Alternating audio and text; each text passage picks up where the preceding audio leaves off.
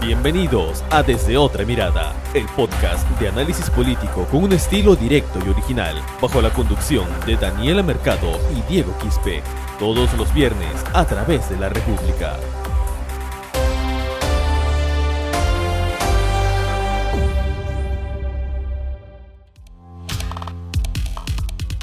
Hola, ¿qué tal amigos que se conectan a su podcast desde otra mirada? Estamos en el episodio número 28. Los saluda una vez más desde esta plataforma su amigo Diego Quispe y vamos también a contar como siempre con la compañía de nuestra compañera Daniela Mercado. Daniela, ¿cómo estás? Buenas tardes.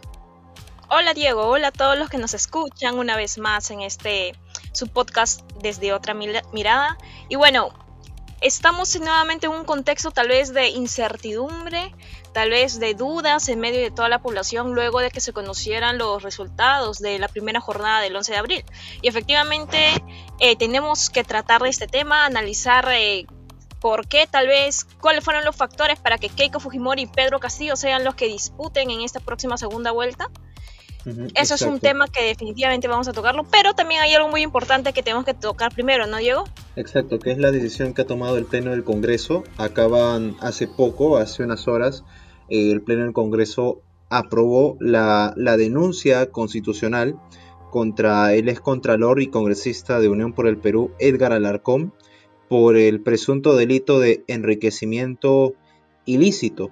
este caso ya era una acusación que estaba esperando bastante tiempo y que era muy peculiar eh, por el hecho de las actitudes dilatorias que había tenido Alarcón, ¿no? Primero pasó el tema de que estaba infectado de coronavirus, luego de que apeló a leyadas jurídicas, luego señaló de que su abogado Humberto Abanto había renunciado y que se había quedado sin defensa. No, básicamente Alarcón en todo ese tiempo estuvo apelando al hecho de que si él no podía ejercer su defensa en el hemiciclo, el proceso de acusación constitucional estaba totalmente errado y que por lo tanto no se habría respetado el debido proceso y, la decisión que adopta el Congreso estaría sería ilegal desde el punto de vista de Alarcón.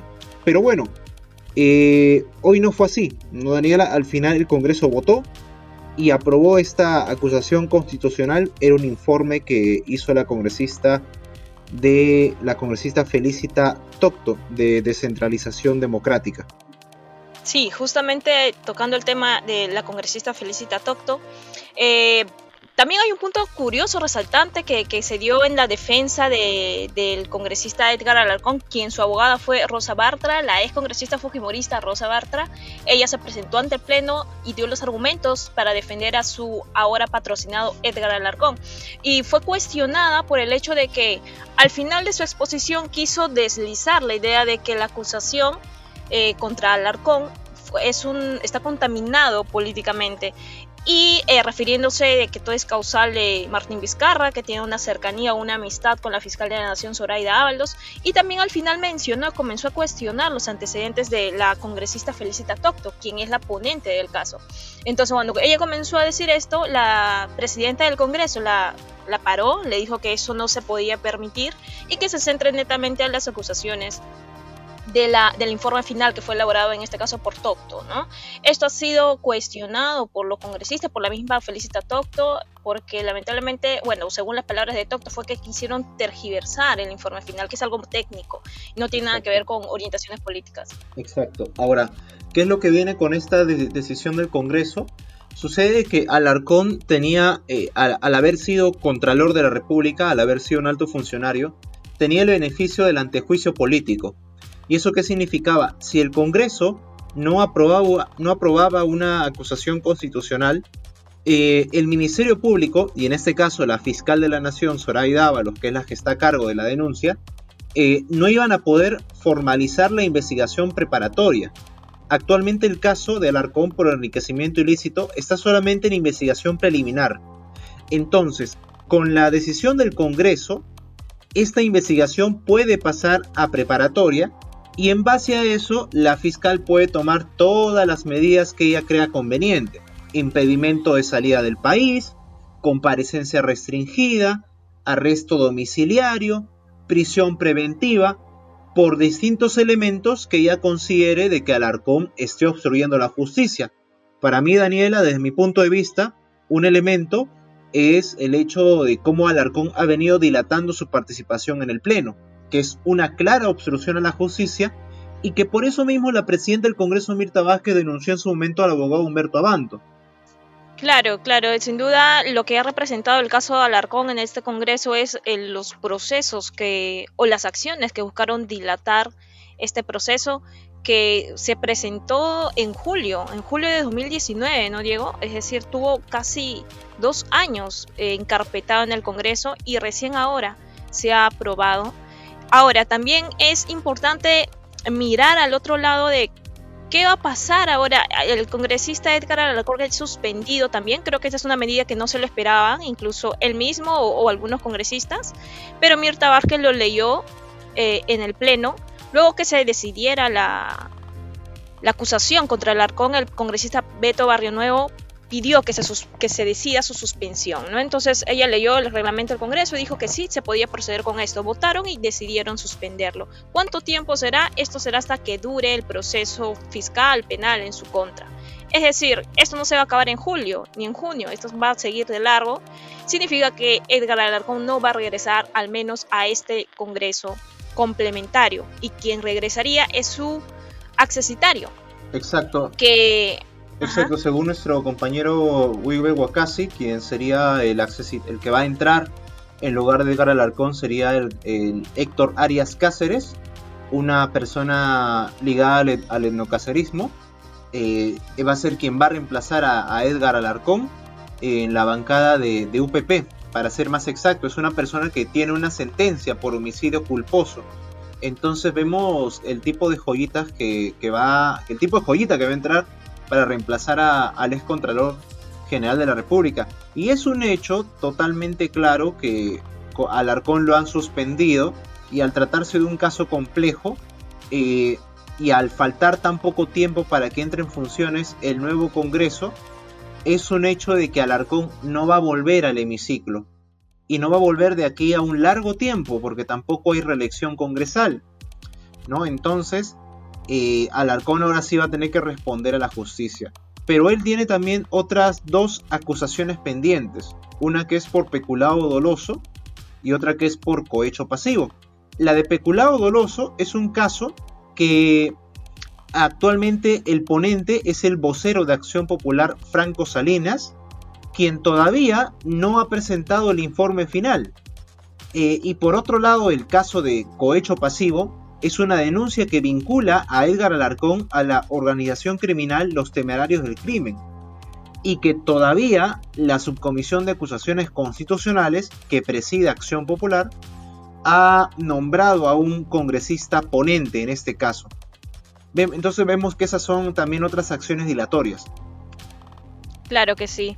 Ahora, bueno, este tema es de gran importancia porque luego ahora de este, lo que ah, se ha visto, el caso de Largón, el Congreso también tiene pendiente de ver el caso de Martín Vizcarra, el informe final que recomienda su inhabilitación de la función pública por 10 años, no solamente él, sino también las ex ministras Pilar Macetti y Elizabeth Astete, ¿no?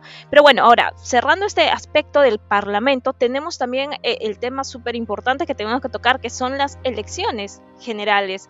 Ya el domingo pasado comenzaron a salir los primeros resultados de, la OMPE y ahora ya se ha publicado el conteo del 100% de las actas procesadas, en el que ubican y confirman que Pedro Castillo continúa en el primer lugar y Keiko Fujimori en el segundo.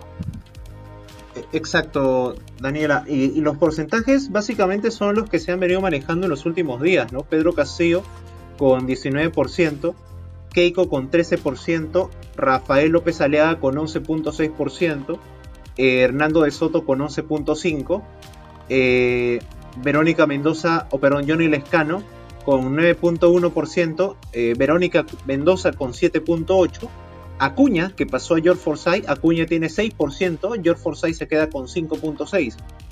Y bueno, y los que siguen prácticamente son los que están pugnando por pasar la valla electoral.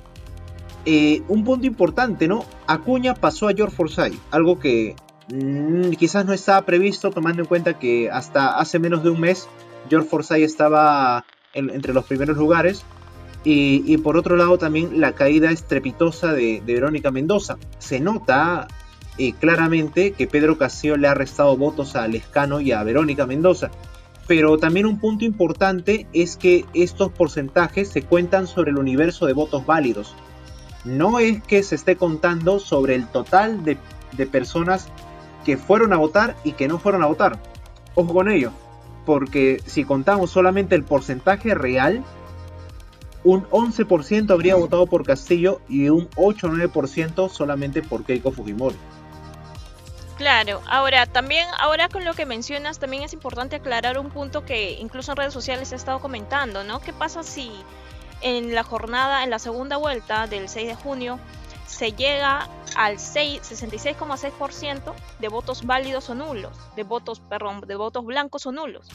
Entonces, esto, por más que tal vez se quiera tener la intención de que tal vez se pueda regresar y elegir a nuevos candidatos, no, no va a ser así, ¿no? La, constitución misma lo menciona, de que cada elección es independiente, entonces es que la segunda vuelta se llega a ese porcentaje de votos nulos y blancos, se va a tener que repetir esa elección, es decir, con estos mismos candidatos que es Pedro Castillo y Keiko Fujimori. Ahora, es importante también señalar que que bueno, estos, estas posiciones de los otros candidatos han sido pues también necesario análisis el por qué cometieron tantos errores para que hayan caído tanto y también que con estos resultados se muestra de que vamos a tener un Congreso fragmentado, mucho más fragmentado que el que tenemos ahora. Por lo menos, eh, y quien llegue a la presidencia va a tener que crear consenso con este nuevo Congreso, que van a ser varias bancadas. Y lidiar, ¿no? Y lidiar con, con, las, con las arremetidas. Hace poco yo recordaba, por ejemplo, el hecho de que Martín Vizcarra fue vacado por, por elementos de una investigación preliminar, en el caso del Club de la Construcción. Eh, Keiko Fujimori tiene una acusación, o sea, tiene elementos que ya van a llegar a juicio, ¿no? Y la pregunta podría ser, ¿no? Si Keiko llega a ser gobierno, este, y aplicamos los mismos argumentos con los cuales se vacó a Martín Vizcarra, fácilmente el nuevo Congreso podría vacarla si es que tiene los votos, ¿no? Total, es una persona que está en un periodo de juicio y hay elementos suficientes que la, que la vinculan a una organización criminal y a un presunto lavado de activos. Entonces, eh, tampoco estaría eh, capacitada moralmente para continuar en el cargo. ¿no? Pero bueno, eso ya depende del nuevo Congreso y depende también de cómo ella va a poder lidiar con las nuevas bancadas si es que llega a ser presidenta también. Claro, eh, Fuerza Popular tiene es la, la segunda agrupación de la con mayor cantidad de curules, que de por sí ninguna bancada va a tener mayoría. Estas son, podríamos decir, la primera, la segunda minoría, va a tener 24 curules, que con esa votación no es suficiente, no llegan a nada, prácticamente a aprobar nada solamente con esa votación, y por eso es necesario que creen consensos con otras bancadas. Ahora, ¿qué posición eh, puede tomar o han ya mostrado qué posición muestran estos candidatos Pedro Castillo y Keiko Fujimori. Pedro Castillo ha anunciado de que va a iniciar una, por así decirlo, una ronda de diálogos con los otros candidatos y fuerzas políticas. Mencionó de que se va a reunir con Hernán de Soto, con Rafael López Aliaga, y también la Sociedad Nacional de Industrias ha aceptado reunirse con él. Entonces él está dando este mensaje de, de abrir al diálogo pero sí ha señalado y ha ratificado que no va a cambiar su posición y su discurso porque sería ir en contra de los principios del mismo pueblo que lo eligieron, al menos ha sido la mayor parte del Perú que lo eligió justamente por este mensaje que dio en primera vuelta, entonces él indica de que no puede cambiar su mensaje porque sería traicionarlos a ellos, los que lo eligieron. Es más, hoy, hoy estuvo en Sócota, en Cajamarca, y dijo que va a continuar con, con su propuesta de cambiar la constitución política del Perú. Eh, eso significa que Pedro Castillo no va a retroceder. Eh, y si bien tiene muchos adeptos, sobre todo en regiones, vamos a ver cómo puede calzar su propuesta en Lima. Y tomando en cuenta también el hecho de que si bien se va a enfrentar a una candidata vinculada a actos ilícitos, eh, el dueño del partido Perú Libre es una persona sentenciada por negociación incompatible y que tiene, este, creo yo, cada vez que tuitea Vladimir Cerrón, genera este mayor genera el, un nuevo rechazo a Pedro Castillo, cosa de que pienso yo que Cerrón le está restando a la campaña de Castillo Terrones. Sí, sin duda Vladimir Cerrón es el principal cuestionamiento a la campaña de Pedro Castillo, principalmente porque Pedro Castillo lo apoya, ¿no? Si tan solamente fuera un dirigente más y tal vez él no se pronunciara al respecto, las cosas tal vez sería algo distinta. Pero no, él lo apoya e indica de que no ha sido sentenciado por corrupción, pese a que así lo ha sido, sino que ha sido sentenciado por la corrupción. Y bueno, si hablamos de, Pedro Castillo, también es eh, importante mencionar que él ha definido también su posición como mencionas y ha ratificado de que Conga y Tía María no van y nunca van a ir. Es lo que él ha dicho. Esta es la posición un tanto más drástica, más fuerte que, que él pone a comparación tal vez de otros candidatos que ponían en la primera vuelta. ¿No? Exacto. Ahora, ya, ya para, terminar el, programa, Daniela, un dato pequeño. Este, ayer eh, Pedro Castillo tuvo una comunicación telefónica con el secretario general del Movimiento Nuevo Perú, Álvaro Campana, para ya programar una reunión entre este movimiento con Perú Libre para la próxima semana, para ser más exactos, a partir del día lunes. Eh, entonces vamos a ver a qué punto de consenso pueden llegar estas dos agrupaciones de izquierda. Y ojo, la comunicación no solamente ha sido para sentarse Nuevo Perú y Perú Libre, también ha sido para que se sienten juntos por el Perú. Eh, Campana dice que en esa reunión es muy probable que va a estar Verónica Mendoza. ¿No? Entonces vamos a ver hasta qué punto puede ceder Castillo o si otra vez no va a salir humo blanco en una reunión de izquierdas. Claro, claro, es importante mencionar porque también los analistas mencionan de que por ejemplo, el fracaso de Verónica Mendoza en, su, en la actual candidatura es precisamente porque las bases no estaban unidas, ¿no? Y no representaban de por sí eh, la identidad de las bases, de las de los movimientos de izquierda. Pero si hablamos de, Pedro Castillo, también tenemos que hablar de Keiko Fujimori. ¿Cuál es la posición que Keiko Fujimori ha dado? Hace dos días tuvo su conferencia en la que, por cierto, ha sido muy eh, comentada en redes, sociales también por la música que puso en la conferencia, toda así, toda tranquila, ¿no? Incluso leyó párrafos de la Biblia. Entonces, el mensaje que ella quiere dar, que, está, que está planificando dar, es que es una persona de diálogo, de consensos, que según ella no va a caer en una campaña de odio. Pero ¿qué pasa? Que en esa misma conferencia comenzó a cuestionar y comparar sus propuestas con la de Pedro Castillo y, las comparó así como que en escenarios totalmente opuestos, ¿no? Yo quiero la, no quiero la, yo quiero la riqueza del Perú, no la pobreza. Yo quiero que el Perú se desarrolle, no que se convierta en Corea del Norte. Cosas así, como si fuera, y ella después menciona de que a Pedro Castillo le dice, oiga, pero usted no haga una campaña de divisiones. ¿No cree que esto no, no difunda de que esta campaña sea entre pobres y ricos? Pero quien está comparando y se está refiriendo precisamente al otro es Keiko. Pedro Castillo no se ha referido a ella directamente, ¿no, Diego? Y hasta ahora no lo ha hecho. Hasta el último meeting que lo ha hecho, Pedro Castillo no ha mencionado en ningún momento a Keiko Fujimori. Está totalmente al margen. Eh, entonces pareciera, pareciera Daniela que Keiko Fujimori eh, está buscando a cada rato compararse con Pedro Castillo para generar mayores adeptos y también reducir su, su rechazo que tiene, ¿no? Es una de las candidatas con mayor índice de rechazo después de Ollantumala. Sí, el antivoto, el antivoto fujimorista, que no estuvo activado en, la primera vuelta tal vez porque Keiko Fujimori no estaba primera en las encuestas, pero ahora sí. Entonces veremos cómo evoluciona todo esto. Bueno, el tiempo nos ha ganado Daniela, estaremos el próximo viernes en esa misma plataforma hablando sobre todo lo que viene en este periodo electoral y la segunda vuelta. Posiblemente ya para el próximo eh, programa estaremos hablando ya de las alianzas que se han conformado y ya podremos quizás, quizás ver por qué lado se están inclinando las coaliciones políticas. Claro que sí. Importante hablar.